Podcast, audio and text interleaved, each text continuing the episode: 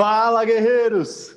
Fala, galera! Sejam muito bem-vindos a mais um episódio do nosso Café com Segurança. Todas as manhãs nos encontramos aqui no canal do CT Segurança, das 8 às 8h45. Afinal, o nosso segmento de segurança é essencial. Hashtag somos essenciais. Unidos, somos muito mais fortes e é muito bom todas as manhãs estar com vocês aqui, trazendo informação para que a gente possa transformar em conhecimento boas práticas, dicas, skills de grandes gestores, grandes profissionais que passam aqui conosco. É um grande aprendizado todas as manhãs estar aqui. Eu, Kleber Reis, Silvano Barbosa, Christian Visval. Cadê a nossa mascote? Ela Onde está aqui. Está? E hoje você é ah! Silvano, você continua com saudade da Eusébio, sim? Durante essas Cara, suas férias? É, é um amor inseparável. Tanto que aqui no, no campo tem umas galinhas aqui que eu já fui abraçar para abaixar a saudade da. Ela voltou para o habitat dela, ela já está no CT. Ela já está no CT. Adalberto Benhaja. Vamos animar. E o nosso convidado especial de hoje, João Bezerra Leite, está aqui com a gente. Bom dia, João. Fala, gente. E aí? Muito bom. E, João, a gente está transmitindo lá para o Facebook da Revista Segurança Eletrônica, para o Face do CT Segurança. Galera, se você está assistindo pelo Facebook, não custa nada. Clica no compartilhar agora, joga esse conteúdo lá nos grupos para o pessoal poder acompanhar também. E também a gente está aqui no YouTube, youtube.com.br CT Segurança e aqui no YouTube a gente tem o nosso chat. E no chat a galera chega cedinho, interage aqui com a gente. E a gente. É, como é que é, Silvano? A gente dá um salve pro pessoal, né? Dá um salve. Mas com o Christian Visval. Christian Visval. Você está aí, Christian Visval? Estou aqui. Na, na auditoria, auditoria do nosso chat. Vamos ver quem chegou cedinho com a gente. Viane Piroja, bueno, sextou. Verdade, cara. Sextou. O Hiro da Optex está aqui com a gente também. Bom dia. Acabando a primeira semana do ano, a semana foi agitada. João Gabriel Barreto da ICTS, o Rodrigo Camargo, o grande Daniel Coelho está aqui também conosco, o Shindy Quiota, o Renato Buiu. Bom dia, pessoal. Sextou no café. Semana realmente intensa. Vamos afrouxar as gravatas. É isso aí. Cara, a semana voou, né? Foi a primeira pois semana é. do ano. Daqui a pouco a gente passa o ano inteiro e a gente fala a mesma coisa. O ano voou e o Renato Buiu, que está conosco no podcast, lá no CTcast. Nesta semana, um episódio sensacional, pessoal. Tá no Deezer, tá no Spotify, tá no Google Podcasts, Apple Podcasts, tá em todas as plataformas de áudio, tá aqui no YouTube também. O nosso CTcast. É só procurar nessas plataformas CT Espaço Cast. Episódio 51, semana 51. Rogério Borges está com a gente também, o grande Everton Lima da PGB Protect, Demarque Clisone Brasil na área, Carlos Hiroshi da Alfacense, o Zé Roberto da Techboard Latam, Eduardo Barbosa, o grande Zé Augusto da San Germain, falou, ó, embora almoçar, hein? Ele que chega, ele Zé acorda cedinho, é. Esse povo começa tarde, calma, Zé, primeira semana do ano, né? Mas a gente está aqui há quantos episódios mesmo, Adalberto? Cara, hoje é o nosso do centésimo oitavo Café com Segurança. 208 episódios. 200, 208 episódios. Das 8 às 8h45 a gente está aqui trazendo informação para o segmento, fazendo networking, fazendo benchmarking, trazendo boas práticas para nossa audiência. Silvano, como está, além do nosso Café com Segurança, como está a nossa programação do CT Segurança nessa sexta? Ah, hoje nós temos a oportunidade de matar a saudade deles, do ITAN, do condomínio Segurro, junto com o nosso querido João Jauiche e o Carlos Faria, fazendo mais um bis aí de um programa que foi muito legal no, no ano passado, que eles retomam né, o programa vivo na próxima semana, então a gente já pode matar um pouco mais a saudade deles falando sobre condomínio Segurro às 19h30. Muito bom! Às 19h30. E, pessoal. Também conhecido tem... como 7h30 da noite. É, também. tá bom, né, Silvano? Ok, ok. As piadas que ele fala e ele dá risada. E, inclusive, nesse horário, o é, é, José Augusto tá indo dormir quase. Uhum. Tá bom. é. Acabou, Silvano. Vamos falar do Telegram. A gente tem um canal e tem um grupo lá no Telegram, galera. Se você ainda não está conosco, ô Adalberto, como é que o pessoal faz para estar tá conosco lá no Telegram, ter dicas exclusivas dos nossos convidados, bastidores aqui do nosso café? Show, muito fácil. Só seguir o link aí que é, vai estar no chat em segundos e também mirar a câmera do seu celular é, para o QR Code que está aí na sua tela, do lado direito. Você mirando a câmera do seu celular nesse QR Code, você vai direto para o nosso grupo e canal no Telegram, onde vai poder acompanhar diariamente as dicas dos nossos convidados e diversos outros conteúdos exclusivos para a galera que está lá. E se mirar o celular, a câmera do celular, para o QR Code do lado esquerdo, vai direto para o Spotify, onde o Café com Segurança também virou podcast. Os áudios de todos os episódios então, daqui a pouquinho já vai estar tá 208 episódios ali para você ouvir quando tiver fazendo qualquer coisa, como o Silvano daqui a pouco vai estar passar o dia todo na rede e vai passar certamente ouvindo o podcast. Eu Café falei que essa é uma mensagem subliminar do Silvano, né? Eu falei aquele dia, me siga nas redes, ele tá aí, ó, dando exemplo, né? Skin the game. Exatamente. Skin the game. Muito bom, galera. E, ô Adalberto, o nosso checklist de recados matinais zerou? Ah, faltou aquelas três diquinhas de ouro que só o Silvano sabe falar, né? Para a galera que está aqui no YouTube. Você Sim. que está no YouTube, se você não está inscrito no nosso canal, aproveita agora e se inscreve rapidinho, não perde oportunidade. Já ativa suas notificações para você não perder nada do que a gente lança no dia a dia aqui do nosso canal e deixe seu like, temos certeza que você vai gostar do nosso conteúdo. Como diz o nosso querido Alberto Benraja, essas gentilezas ajudam a impulsionar o algoritmo do YouTube a levar e compartilhar essa informação muito mais longe. Então não perca a oportunidade, apoie o nosso trabalho e o mercado, ative as notificações, se inscreva e deixe o seu like. Maravilha. Silvano, tá tudo em ordem aí, o pessoal tava arrastando alguma coisa, tá tudo sob controle. Meu amigo, tá tudo bem aqui, tá com... o povo começa a acordar aqui na, no campo e aí começa a capinar, né? Vai arar a terra daqui a pouco. É, os campaneses aí com o Silvano. É, voltou às raízes. Muito bom. João, mais uma vez, super obrigado pela tua presença aqui conosco no Café com Segurança. Um grande executivo. Vamos, antes de a gente entrar nesse tema tão importante, né, que é a qualidade desde a concepção, Qualities by Design, conta um pouquinho para nós dessa tua trajetória, da tua história para nós e para a audiência. Boa, Cleber, obrigado. Eu pô, vou falar, eu, a gente está falando das redes, mas eu estou na Bahia, tá, cara? Eu estou de férias essa semana aqui, então desculpa aí né? Tô um solzão aqui, já andei na praia de manhã e voltei para poder estar tá aí nesse papo gostoso aí com vocês. E para mais tarde ter aquele acarajé e aquela cervejinha, né? Que alguns já falaram que a gente começou tarde aqui para o almoço, né? Alguém já comentou já estava aqui na, nos comentários. Mas eu, eu sou. É, eu trabalhei muitos anos, eu já tenho mais de três décadas de experiência de trabalho, né? Duro, eu sou um jovem há mais tempo, então, e Trabalhei 36 anos no Itaú, fui executivo de tecnologia, pagamentos e, de banking. E passei por várias funções diferentes. Uma delas, inclusive, foi CSO também. Tá? Eu também fui diretor de segurança e informação do Itaú entre 96 e 2006. Então, é, fizemos os primórdios aí da segurança. Começamos naquela época de HackF e depois entregamos já um caminho já para esse mundo novo aqui, né? E mas eu passei por telecomunicações, data center, infraestrutura, fui CIO de cartões, fui CIO da rede, enfim, aí, mas foram 30, 30 anos de experiência, onde, é, trazendo um pouco para o nosso título do dia aqui, apareceu essa questão de qualities by design e not by accident. Então, tem que dar duro para ter qualidade, e qualidade ela tem a ver carinho genuíno para o cliente. Né? E uh, desse, depois desses 36 anos no Itaú, eu, em 2019, é, eu tomei a decisão de sair para fazer algo diferente. Eu investi o ano de 19, eu fui para passei um período no Singularity University, fui para ver empreendedorismo em Israel, fui estudar governo digital na Estônia, fui ver empreendedorismo em Portugal e fui ver empreendedorismo na China. Né? No dia que eu voltei da China, é, eram, os dias que deviam ter os primeiros casos de Covid lá na China, em novembro do ano, do ano retrasado. Né? Eu nem sabia, né? logicamente.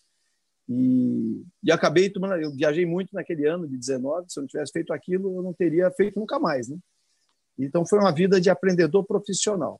E no último ano aí eu me juntei em, em alguns projetos diferentes, em alguns conselhos, alguns projetos que estão acontecendo por aí em segmentos diferentes de dados, de banco, de banco digital, enfim. E acabei conhecendo também o Adalberto é, dentro do ambiente do empreendedorismo, né, de startups, que a gente convive aí no dia a dia ali da Bossa Nova Investimentos.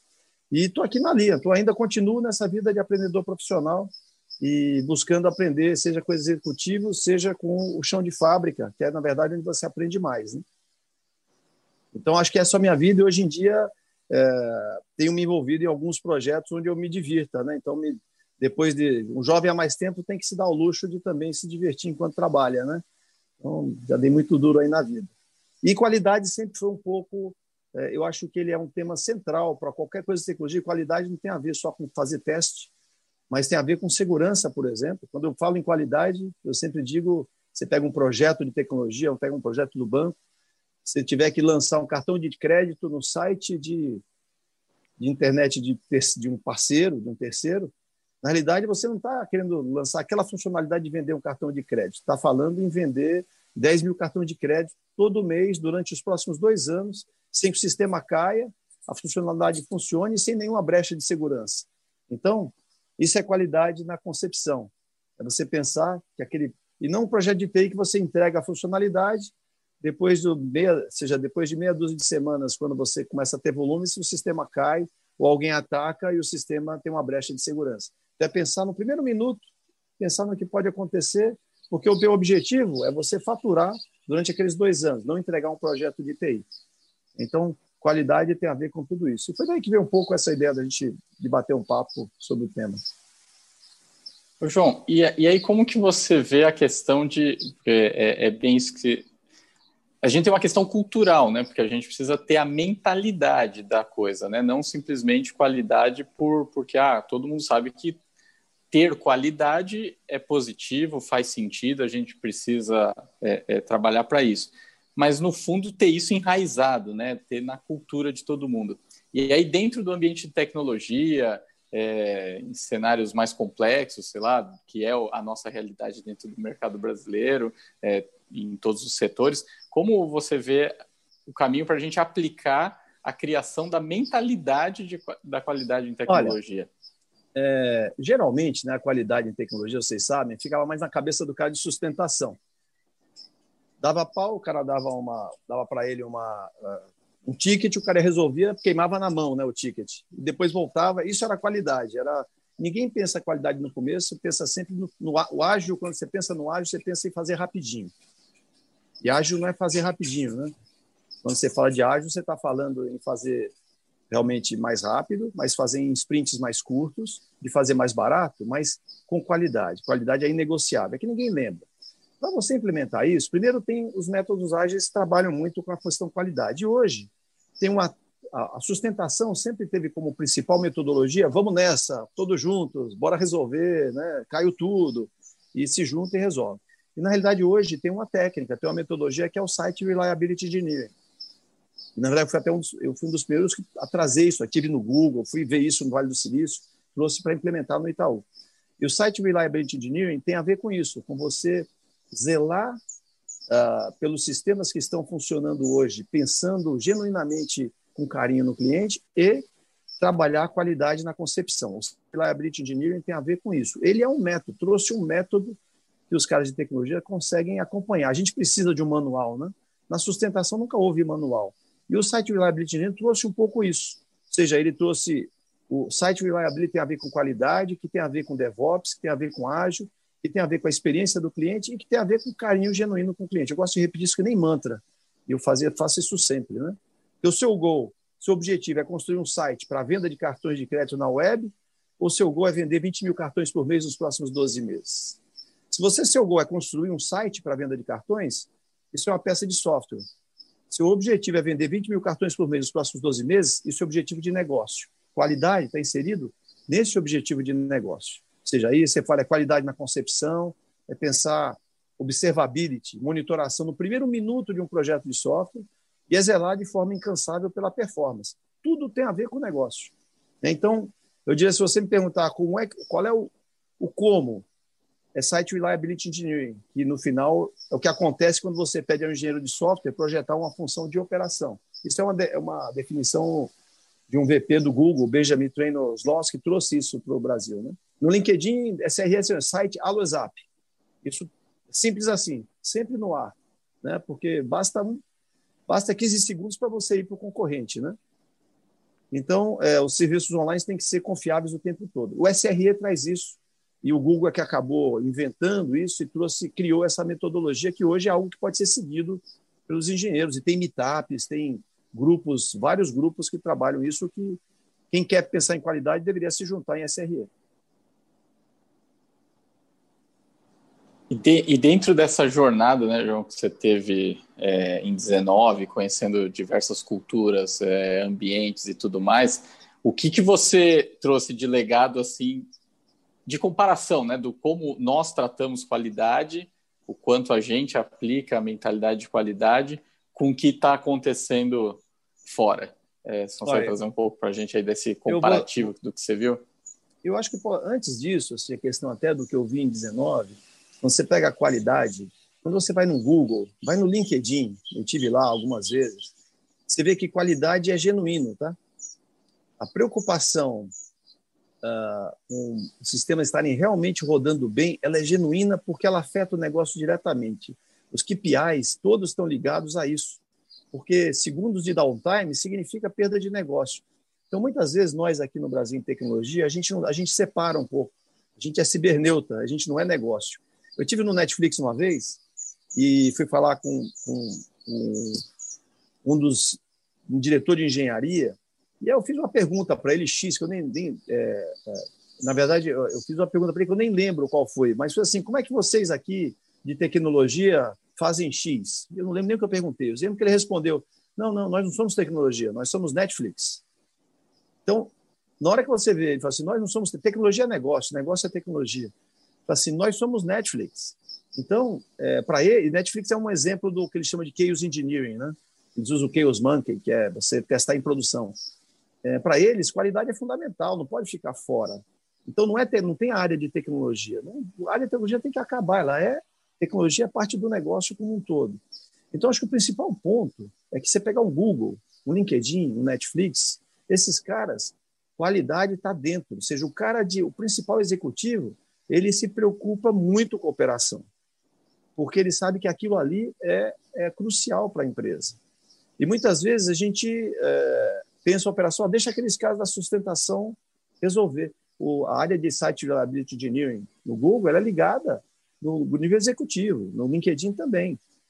Então, acho que essa é uma grande diferença que eu vejo com relação à qualidade. Ela é, de verdade, é, faz parte do, do, do, mindset. E aqui no Brasil é muito duro. Eu sei porque eu fazia manta de segurança dentro de um banco como é o Itaú. E não é fácil, você não pode, você, não, você tem que, não, não é uma vez só que você tem que falar, você tem que falar todo dia. Isso nessas empresas, qualidade faz parte. E quando eu falo qualidade, tem a ver com segurança também. Né? Qualidade significa garantir ao cliente que ele consiga fazer tudo que, ele, que nós nos comprometemos a oferecer para ele, dentro de uma empresa. E, né? e, João, quando você fala, bom, bom, estamos falando de qualidade e várias vantagens em relação à qualidade, mas a gente fala do qualidade by design. O, o que, que você quer dizer com a parte do design? Em relação até, por exemplo, acessibilidade de conteúdo, ser mais fácil para a pessoa entender o que, que a gente está falando? Vou tentar. É, a gente tem a ver com, com, com. Vamos pegar o lado de teste, antes de ir para a SRE, porque quando você vai a qualidade hoje, tem dois mundos: o mundo do continuous testing e o mundo do site reliability engineering.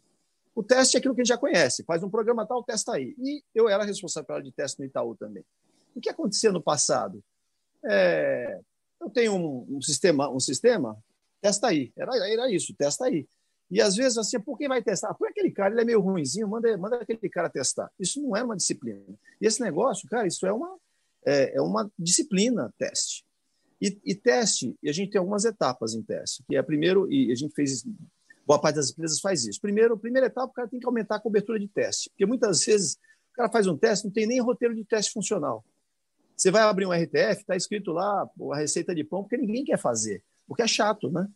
Fazer RTF, fazer roteiro de teste. Então, tem esse básico, é você aumentar a cobertura de teste. Como é que se faz? Com roteiro de teste, com governança, cheque dizendo não na entrada de um sistema. Aí você cria ambiente de homologação, massa de dados, regressivos de automação para testar. Tem que aumentar a cobertura. Uma vez que você aumenta a cobertura de testes, você vai para um segundo, você vai para a segunda camada, que é você começa a ver que você melhorar teste e qualidade reduz lead time da homologação e do próprio desenvolvimento. Aí você desenvolve outras disciplinas, como monitoração de ambiente, crowd testing, virtualização, pirâmide de testes, põe automação da automação. Feito isso, que você vê que pô, eu consigo, melhorando o teste, qualidade, eu reduzo o lead time, eu vou para outro ponto, eu vou descobrir defeito além do funcional. Descobrir defeito além do funcional, que é você simplesmente pegar uma funcionalidade funcionando bem, é você ir para a performance, ter certeza que quando eu puser volume vai funcionar. É, teste de resiliência, que é o que você é feito muito no, no LinkedIn e no Netflix. E acessibilidade digital, como você falou, que é a terceira camada, descobrir defeito além do funcional, que é você incluir todos. Aí vem a quarta etapa, que vem, que se chama de shift left, é descobrir erros mais cedo. Aí sim é qualidade na concepção. É implementação de metodologia que detecte defeitos antecipadamente. Aí vem disciplinas como teste negativo, TDD, né? BDD, que é Behavior, uh, te, tipo, testes focados em, em comportamento, teste unitário. Então, você começa a fazer o chip de que é descobrir erros mais cedo. Quando você é, vai para o SRE, é muito parecido também, porque você começa a sair da sustentação. Sustentação é o bombeiro. Tem um fogo ali, apaga. Ó, tem outro fogo ali, apaga. Que é o cara tem um ticket, né? Correção de bug, gestão de incidentes. É o cara bombeiro. O cara não sabe, não tem um olhar é, holístico, né? E o, e o bombeiro tem que sair de ser bombeiro para ser guardião da qualidade. Ele isso aqui é meu, eu tomo conta desse negócio da qualidade. Não, você não pode colocar uma bobagem aqui dentro. E não simplesmente aceitar as bobagens que eventualmente um desenvolvedor faz, é, que é normal, né? Porque você tem a pressa, a pressão sempre da entrega. Quando você sai do, quando você pega tá no primeira camada do SRE, que é o reativo, que é o bombeiro, você está focado em correção de bug e gestão de incidentes. Quando você vai para a segunda camada, que é guardião da qualidade, que é os gatekeepers, né? Ele é, ele começa a ter times de emergência, mapa de calor, gestão proativa de riscos, release management, é, planos táticos de estabilização de ambientes como um todo, não de resolver um bug. Mas o guardião da qualidade tem um lado negativo. Quando é um guardião, o cara significa que ele está protegendo alguma coisa de alguém. Significa, o guardião é o cara, que tá, o cara de teste está protegendo a operação do desenvolvedor. Então, tem alguém contra alguém. Isso está ruim. A outra camada aí vem para a qualidade na confecção, onde o dev e o ops são parceiros no crime. Então, é trabalhar. Aí vem o quality by design, e junta com. Na hora que você fala, vou te falar o que, que é, eu sempre falava isso, assim, ó, me ajuda a construir uma aplicação resiliente, ou vem às três da manhã resolver o problema comigo. Que isso que tem nos times ágeis. Todo, logicamente, tem caras mais especializados em corrigir bugs. Mas o problema é de todos. Quem concebeu tem que ser acordado às três da manhã também. Não pode ficar ali lindo, leve e solto enquanto tem um cara da sustentação. Aí você entram técnicas, como eu já falei, do SRE. O SRE tem a ver com técnicas como Production Readiness Review, que é você ter checklists do que, que eu deveria pensar logo que começa um produto. Eu devia pensar no, no, na monitoração da operação. Não adianta eu entregar para a operação, ela preparar uma monitoração depois que eu implantar o projeto. Observability, pós-mortem é muito importante. Eu tive no GitHub, pós-mortem é feito de uma maneira espetacular. E pós-mortem é um negócio, é o, é o blameless pós-mortem, né? Não tem culpado. Né? Você tem que achar, isso é um aprendizado. Uh, toil free, que é você automatizar muito. No Google é uma no Google isso é um negócio que é assim, é mantra, não, toil, toil, toil. Eu tenho que eu tenho que automatizar tudo para tirar o, as tarefas repetitivas, não tem por que estar tá no, no, manual. E muito SLI, SLI, SLI e error budget.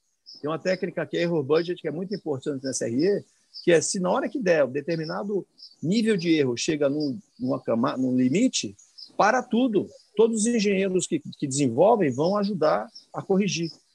Então, tem várias técnicas que, por empresas como Salesforce, GitHub, Google, LinkedIn, Netflix, eu visitei todas no Vale do Silício. Elas usam muito. Isso tem a ver com você estar tá fazendo isso todos os dias. E, e, de verdade, hoje, essa, essa, essa função, Site Reliability Engineer, ela tem muita vaga nos Estados Unidos, tem muita vaga. Agora no Brasil está proliferando muito. Ele é um engenheiro muito importante, porque tem a ver com o produto final, com o serviço final, tem a, tem a ver com o sucesso da empresa. Mas eles não deveriam nem existir. Só deveria existir a prática do Site Reliability Engineering. Não deveriam existir Site Reliability Engineers. Ou seja, o engenheiro deveria ter dentro dele a prática, porque aí ele traz a qualidade para a concepção. Então, é, é um pouco isso, né? E o, e o, SRE é isso, ele garante a qualidade na concepção do projeto com essas técnicas de Production Readiness Review, APM, resiliência, Circuit Breaker, e ele, de outro lado, ele tem que zelar de forma incansável pela performance do sistema. Agora, isso é uma coisa que tem método hoje, tem técnica. Hoje está mais fácil de fazer e isso está sendo implementado. E toda empresa que quer zelar, grande, que tem já uns sistemas, tem que ter um, um núcleozinho de Site Reliability Engineering preparado para dar qualidade, não pensar qualidade só em resolver, fazer correção de bugs, mas trabalhar na concepção para que os bugs não se repitam, né? João, é, fazer uma pergunta para você. A grande pergunta, né? Por que tudo isso? Por que estou fazendo a pergunta dessa forma? É muito legal a gente que aí tecnologia, a, no Integrando, o Adalberto já fez, né, junto comigo, com a, com a um bate-papo a respeito de Scrum, inclusive. É, a gente entende muito bem isso, mas o pessoal que está escutando, muitas vezes a pessoa sempre fala, ah, legal, isso é muito legal, isso é, é bacana, né? Tá bom, Silvano, pode ser o futuro. Mas por que eu faria isso? Qual é o reflexo final para quem está lá na ponta desse tipo de comportamento da minha empresa, da minha entidade? É, é super fácil, né? É, vou voltar de novo. É carinho genuíno com o cliente. Você quer uhum. perder o cliente? Esquece, não precisa se preocupar com isso. Se não se preocupar com a qualidade, cara, o outro vai se preocupar, fica tranquilo. É, na, no, no, ambiente competitivo, não tem jeito. Se o cara tem mais qualidade, você vai para o outro. É, só, é simples assim. É, eu, eu sempre... por aquele lance, a gente vai passar por, navegar por aquela história, né? Se eu tenho pessoas com uma diversidade maior na minha linha de produção, seja o que for que eu produza, eu tenho opiniões diferentes, eu tenho mãos diferentes, então eu não só vou estar mais antenado com, que, com a necessidade real das pessoas, como, como isso vai influenciar a entrega final, é isso? Ou seja, eu não tenho mais a, a, aquela história do dono do produto, é, o cara que teve a ideia, e vai sair a cara dele o negócio. É. Ele tem essa questão, aquela entrega que ele entendeu, que ele mapeou, que é uma necessidade, mas no processo, várias pessoas influenciaram na, a, na concepção final do produto, isso vai fazer com que ele seja mais plural, ou seja, atenda muito Exato. melhor as pessoas? Eu acho que, focando para a questão, isso aí sem dúvida, quando você fala de um produto, não tem a menor dúvida. Quando você tem gente diferente trabalhando, desenvolvendo algo, é mais difícil de conceber. Você pega, é, às vezes, você pega, vamos pegar empresas americanas, que é onde você vê mais isso. Você vê paquistanês, chinês, holandês, americano, brasileiro trabalhando juntos. Cara, para chegar numa conclusão é difícil. Mas quando a decisão é tomada, a decisão, uma decisão forte. Quando você tem todos os caras iguais, todo mundo é igual, da mesma cultura, você vai tomar uma decisão fácil, nem sempre é melhor, e que não vai atingir teu público. Porque o teu público é esse mix todo aqui. E quando você fala de diversidade, tem a ver não só etnias, mas tem a ver com religião, tem a ver com sexo, com gênero, etc. Mas eu diria que, voltando um pouco à tua pergunta, por que você tem. Geralmente você não pensa qualidade, você pensa em rapidez na tecnologia, entregar rápido. Ágil parece entregar rapidinho, ágil não é isso. Ágil é entregar em sprints menores, é entregar mais rápido, porque o mercado precisa que você seja rápido. Entregar em sprints menores, porque você tem que encantar teu cliente toda semana. Entregar com custo menor, porque o mercado é competitivo, você tem que sobreviver. Mas tem que entregar com qualidade. Qualidade é inegociável. Ou seja, qualidade não é inimiga de velocidade. Qualidade de verdade, quando você olha o todo. Se você olhar um pedacinho, você só como cara de tecnologia dá a impressão que a qualidade está atrapalhando o teu serviço. Quando você tem que olhar o produto e não a peça de software. Então, qualidade não é inimiga de velocidade. Qualidade não é acessório não é mal necessário, não é custo adicional, mas qualidade não é para amadores. Mas não se trata de uma única prática isolada. Como você, as pessoas não entendem o que é, as coisas, tudo que você não entende, você não, né, você não vai. É a mesma coisa para segurança. É que segurança está mais na, você percebe mais, né? Imediatamente porque ela te fere. A qualidade você vai perdendo gradativamente. Você de repente você está sozinho. E aí, é, mas qualidade ela tem a ver com carinho genuíno com o cliente. Eu vou, você vai ver eu repetir isso sempre. E porque senão você dissocia. A qualidade tem a ver com você ter um produto bem sucedido. Você não tem produto isso... bem sucedido se não tiver qualidade. E, e assim, que, vários insights aqui fantásticos, até dando várias ideias até de negócios. Mas uma coisa muito interessante até para a nossa audiência que está escutando que isso independe do tamanho da tua empresa, né? É fantástico você falar assim, quem é, destinar uma pessoa para ser o guardião da qualidade. É, às vezes, às vezes a empresa não tem nem isso. Ou o próprio diretor fala, como você colocou, ele está ali né, às três da manhã, está dormindo, enquanto o pessoal vai lá resolver, mas está resolvendo porque tem que resolver e mas sem se preocupar com realmente a qualidade. Não tem um guardião da qualidade dentro do seu negócio. Acho que são, na verdade, todo desenvolvedor tem que ser um guardião da qualidade. Por isso que é qualidade na concepção. Agora, isso é mantra, tá? Você tem que falar sempre, falar sempre, falar sempre, até que isso aí entra. Até que não tenham mais, não precise mais ter engenheiros de qualidade. Simplesmente a qualidade está inserida no quem desenvolve. E por quê? Quando, isso é muito fácil. Quando, você tem seu próprio negócio, você pensa assim. Você pensa em tudo. Você sabe que ele pode morrer. Não, você não pensa em pedaços. Você pensa como um todo. Então, é um pouco esse, assim, esse questionamento. E aí, voltando um pouco, aí vocês tinham falado da questão da experiência fora, né? E eu, eu quando eu pego, vejo, por exemplo, experiências de Israel, né? E é, você vê que a questão de entregar algo com qualidade em Israel, ele tem a ver com todo o contexto histórico enorme da vida dos caras. Os caras, assim, eu estou no meio de um ambiente geopolítico difícil, tenso, é, eu tenho que, que para eu sobreviver, eu tenho que vender para o mundo e não para meus vizinhos. Eu tenho que é, tá preocupado, todos os nossos filhos com 18 anos estão indo para a faculdade, a gente dá um carro para ir para a faculdade. Enquanto Israel, os caras estão indo para o exército. Enquanto nossos filhos estão indo lá, indo para Spring Break no, na Riviera, os caras lá, os caras estão passando três anos, estão vivendo situações de vida ou morte. Um cara que passa para a situação de vida ou morte entre 18 a 21 anos, aquilo fica na cabeça dele para o resto da vida. Fora que você pega no exército de Israel, o cara entra lá e o cara aprende back-office. Por isso que Startup Israel acaba, não é só a questão é, lúdica, o cara conhece back-office do exército. Toda a população passa, homens e mulheres. Então, eles aprendem a trabalhar, fazer planilha, fazer controles dentro do exército. E, além do exército, tem a questão da fé. Né? A fé Israel ela é diferente da fé no Brasil. A fé no Brasil é meio assim, sem entrar em questão de religião, assim, Deus me dá de mão beijada tudo que eu preciso. Deus, estou precisando, me dá isso, Deus, eu preciso disso. A fé Israel, não. Israel, o Geu, ele reza para que Deus me dá forças para atingir o inatingível. Só a forma de rezar faz toda a diferença. Então, quando você olha o que ele precisa atingir, é, o que ele precisa, o que ele tem que fazer do ponto de vista da. É, ele, eu, eu, tenho que ser bem sucedido, eu tenho que atingir global. Está no mantra, na cabeça dele. Então, voltando para a qualidade, é a mesma coisa. Então, o israelense entrega coisas com qualidade excepcionais, porque no contexto, ele tem um contexto de vida histórico e de formação de muitos anos. A primeira, primeira faculdade de Israel foi concebida no papel em 1880. Pô, o Estado de Israel foi. O Estado de Israel é da década de 40.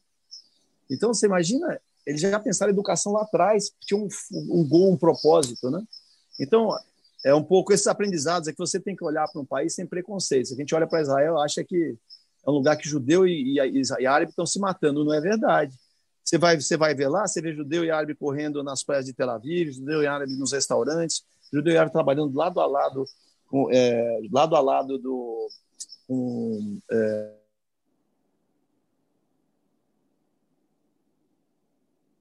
Opa. Queda de internet. É que ele estava contando os segredos de Israel e o pessoal já. ah, você está sem áudio. Pessoal de cyber. É, já. É. O pessoal de Israel falou, Mas vai é... contar não. E é, interessante, é, é interessante. Não pode falar que a gente corre junto na praia, não. Corta Só... aí. É, é, tem que fazer cara de malzinho, né? Só A gente pode até ser amiguinho, mas tem que fazer cara de mal. Não. Essa questão do exército que o João estava colocando, tem, uma, tem um detalhe interessante também, que diferente do nosso exército, né? Que assim, olha, você tem que fazer isso e ponto. Né? Siga, siga essa, essa ordem e ponto. Não, não tem questionamento. Oi, Israel, ouvindo não. aqui. Em Israel você Opa. tem. É... Voltou, João? Voltou. Voltando. Eu estava comentando, João, em, quando travou a tua internet, que na questão do exército em Israel tem um outro detalhe importante, que é, os, o comando tem autonomia. Não só o é. comando, é. assim, com seis meses, o soldado é já está tomando decisão. Ele não tem só aquela questão como a gente tem aqui, da ordem que vem de cima e cumpre pronto. Não. Você faz parte da tomada de decisões, né? E, e isso muda completamente o, o status quo. E depois do período do, do exército, é engraçado que culturalmente o jovem ele vai durante um ano viajar pelo mundo, né? Ele sai, ele vai entender outras culturas, ele, é, ele tem essa, essa condição de, de, de, ter uma percepção global e aí depois ele volta e aí dá, dá sequência nos, nos estudos. Isso é. É Isso é que você está falando, Kleber, entra até no, no, no ponto de que de aí que se transformam em líderes diferentes e melhores, ah, que é até um ponto que o, que o, que o, João gosta bastante de abordar, que é a questão do líder inclusivo, né, João? É, que a é, gente é, tem dificuldade de ser, a gente tem dificuldade de ser, de, de, de Olha, é, é, né? É claro que você tem Israel, o religioso, né, que acaba sendo mais ortodoxo, mas se você olhar a população de Israel, você vai em Tel Aviv, Tel Aviv é uma cidade totalmente sem preconceitos. Então, você, é, você, é, eu estou falando de você olhar um país, você e isso faz a diferença. Seja esse propósito de eu, eu não posso errar e eu não posso errar não no sentido de que eu tenho que fazer algo muito bom, né? Que errar na verdade falha para eles. O failure, ele tem um amigo israelense que fala fail your way to success. Então assim, se você, o cara, porque onde, que, onde é que você já quebrou a cara? Ali é, é ele, aquilo serve para qualquer proposta de emprego deles lá. Né? E é, Mas, é um dos motivos deles serem hoje uma startup nation, né? Exatamente. É, de ah, aceitarem olha, o, o, o, erro, né, João? Olha, eu achei que tem um negócio. E topar é falar legal. do erro, que isso é? nós temos dificuldade, às vezes, de topar falar dos nossos erros exatamente é. para usar de lição para o sucesso. O cara, o cara fala o seguinte: qual é o big deal de criar uma startup se eu sou sócio do meu, eu sou parceiro na construção do meu próprio país? Isso é muito forte, né? E quando, imagina a gente ter esse tipo de pensamento aqui. E olha, e vamos questão de preconceito e de você atingir as coisas, vamos sair, a gente tem que olhar realmente desvestir, tá? Porque senão a gente está no mundo errado. A gente não vai, certamente nosso mundo vai se fechar. Mas você pega, olha, vamos olhar para a China, que é mais fácil de ver preconceito olhando a China.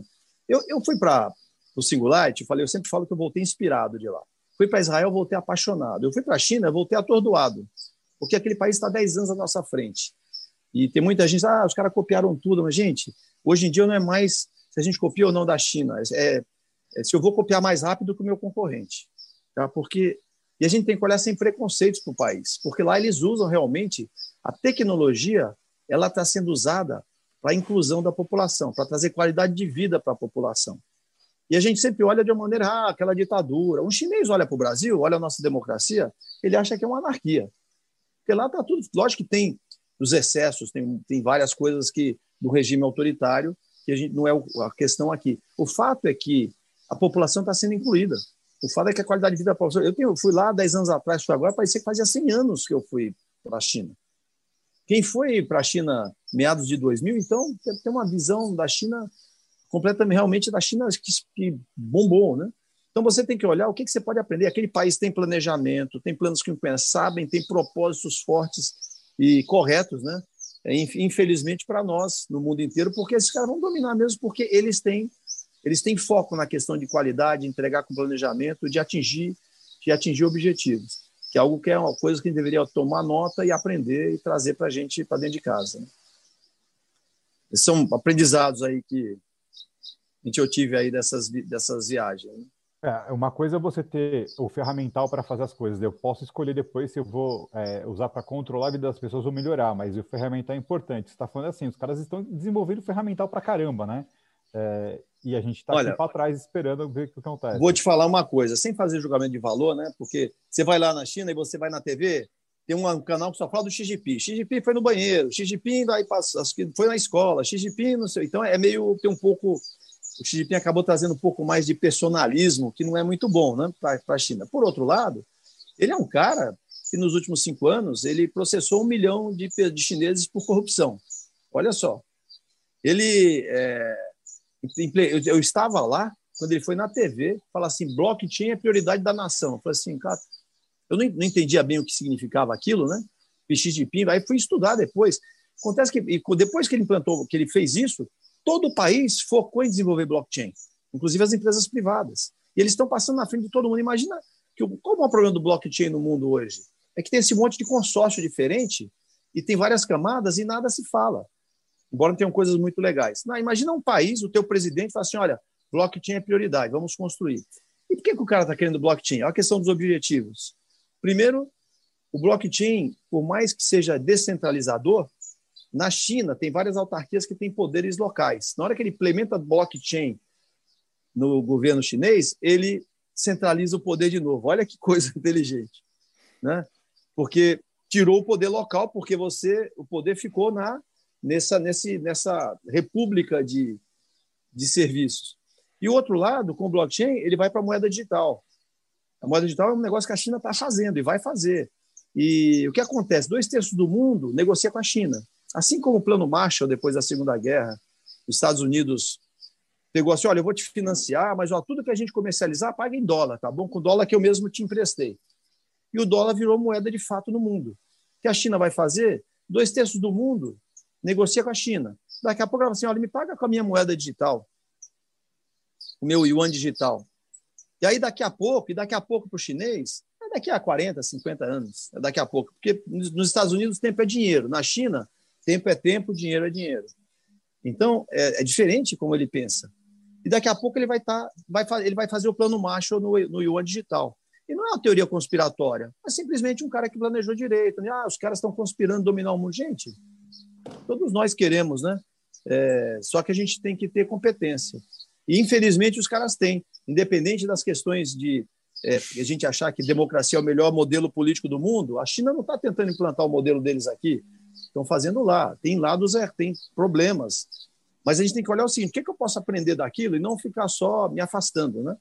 E, é, é, os Estados Unidos se fechou no governo Trump e a China se abriu para o mundo. É um negócio mais maluco. Né? E a China tem uma experiência, porque ela se fechou para o mundo em 1400, se ferrou em 1800. Então, eu não posso estar fechada para o mundo você tem que aprender, né? Fail way to sucesso, né? E aí, pegando esse gancho, João, o que, que você, trazendo aqui para o nosso dia a dia, falando das nossas empresas, dos nossos negócios de serviços, de tecnologia, o que, que na sua visão você entende que a gente evoluiu ou, fal, ou, ou precisa ser o próximo passo, é, olhando a qualidade do que a gente entrega, olhando a inclusão é, que a gente precisa ter entre os nossos times, os nossos clientes, é, trazendo agora né, dentro da nossa realidade, para onde a gente está caminhando e o, e, e, o que, que a gente tem que. É, quais erros aí que é, que é bom a gente olhar para a gente corrigir? Eu, eu, eu acho o seguinte: o Brasil tem muita empresa de primeiro mundo num país que ainda é meio de terceiro mundo como o Brasil. Muitas. Então, a gente tem muita gente fazendo muita, muitos exemplos aqui. Eu posso falar do próprio Itaú, tem várias outras que pô, pegam mesmo do segmento financeiro, próprios fintechs estão aparecendo aqui, são exemplos para o mundo, tá? Então, você vê muita coisa legal acontecendo, tem um ambiente de empreendedorismo que está se tá, tá, o Brasil tem muito para crescer. Por outro lado, o, o Brasil ainda não é um país inclusivo, é um país que, por mais que a gente tenha um mix de pessoas, é um país que ainda tem, na prática, o viés inconsciente é muito forte, que não permite a inclusão e a diversidade, de verdade. É, então, acho que tem muito para se trabalhar. Por outro lado, do ponto de vista de exemplos tecnológicos, acho que o Brasil tem, é, é, tem bons, boa base para andar. Empreendedorismo, né? eu e o Alberto, que a gente acompanha muito, a gente vê que o, o, país tem muito, assim, tem muito potencial e é visto de fora, e o investimento de risco olha para cá como, como algo. Se fizer o mínimo assim, esse país tem super potencial. Mas a gente precisa trabalhar um pouco o ambiente regulador nosso é, onde o ambiente regulador vai bem, e vou te falar onde, que é os dois, você pegar no ambiente no sistema financeiro, o nosso regulador, o Banco Central, é muito bom. Então, aqui, o ambiente financeiro ele é competitivo com o mundo inteiro. Nós vamos ter fintechs aqui crescendo, assim como tem na Inglaterra, porque o nosso regulador é um regulador moderno. Do ponto de vista de telecomunicações, a Anatel tem gente super boa. E também políticas à paz. Os últimos, os últimos dois, três anos, a Anatel ela destravou várias coisas que não estavam travadas que começaram muito bem na época do governo Fernando Henrique. Então, essas agências reguladoras vão fazer com que telecom e finanças são fundamentais para o país. Aí você precisa criar o ramo da educação, que no país é carente ainda. Mas eu acho que esse ambiente regulador, ele tem que, ele ajuda muito, ele empurra muito o país quando ele é moderno. Eu acho que carece um pouco ainda no Brasil desse lado do ambiente regulador. Cara, sensacional, João.